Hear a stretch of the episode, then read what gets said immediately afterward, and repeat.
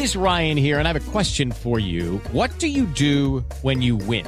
Like, are you a fist pumper? a woohooer, a hand clapper, a high fiver. I kind of like the high five, but if you want to hone in on those winning moves, check out Chumba Casino. At ChumbaCasino.com, choose from hundreds of social casino style games for your chance to redeem serious cash prizes. There are new game releases weekly, plus free daily bonuses. So don't wait. Start having the most fun ever at ChumbaCasino.com. No purchase necessary. BGW. Void were prohibited by law. See terms and conditions. 18 plus. Siete en punto. Panorama informativo 88.9. Información que sirve.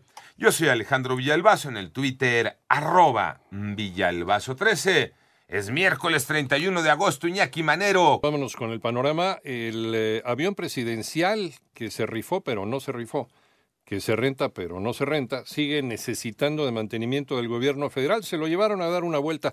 Toño Aranda. Ante la imposibilidad de vender el avión presidencial, como lo había prometido el mandatario López Obrador, la aeronave realizó un vuelo de hora y media por cuestiones de mantenimiento, realizando una ruta entre la Ciudad de México y Guadalajara, Jalisco. El último vuelo de este tipo lo realizó el avión presidencial en marzo de 2022. En esa ocasión voló hacia el sureste del país y regresó al Aeropuerto Internacional de la Ciudad de México, donde se resguarda la aeronave despegó a las 9.45 de la mañana con rumbo a Jalisco, donde dio la vuelta y regresó a la capital del país, aterrizando a las 11.15 de la mañana en el aeropuerto capitalino, según información de un portal de geolocalización de aeronaves para 88.9 Noticias, Antonio Aranda. Lo sacaron a orear. En el panorama nacional, la Fiscalía General de Justicia del Estado de Guanajuato informó que ya fue capturado un segundo presunto implicado en el asesinato de Guillermo Mendoza, hijo del presidente municipal de Celaya, Guanajuato, Javier Mendoza Márquez. Y por primera vez desde el inicio de la pandemia, el Hospital General de México no registra pacientes con COVID-19, así lo informó su directora general Lucía Guerrero Avendaño.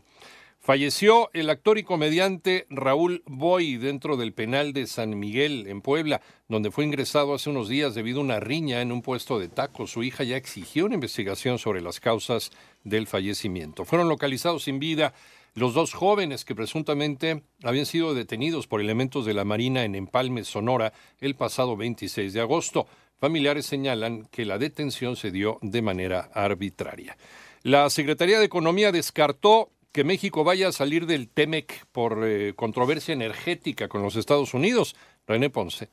Durante su participación en la plenaria de los senadores de Morena, la secretaria de Economía, Tatiana Cloutier, rechazó que las diferencias con Estados Unidos en materia energética pongan en riesgo la participación de México en el TEMEC. La funcionaria incluso adelantó que el próximo 12 de septiembre ambas naciones llevarán a cabo un diálogo económico de alto nivel. México no se está saliendo del Tratado de Libre Comercio. De hecho, tenemos el próximo 12 de septiembre, volvimos a retomar ambos países, México y Estados Unidos, el diálogo económico de alto nivel. Para 88.9 Noticias, René Ponce Hernández. Y en el panorama internacional, ayer por la tarde trascendió el fallecimiento de Mikhail Gorbachev, un hombre fundamental dentro de la geopolítica del siglo XX en el mundo, uno del el último, el último jefe de la Unión de Repúblicas Socialistas Soviéticas. Y a través de la vocería del Kremlin, el presidente de Rusia, Vladimir Putin, expresó sus condolencias por la muerte de este último exmandatario con vida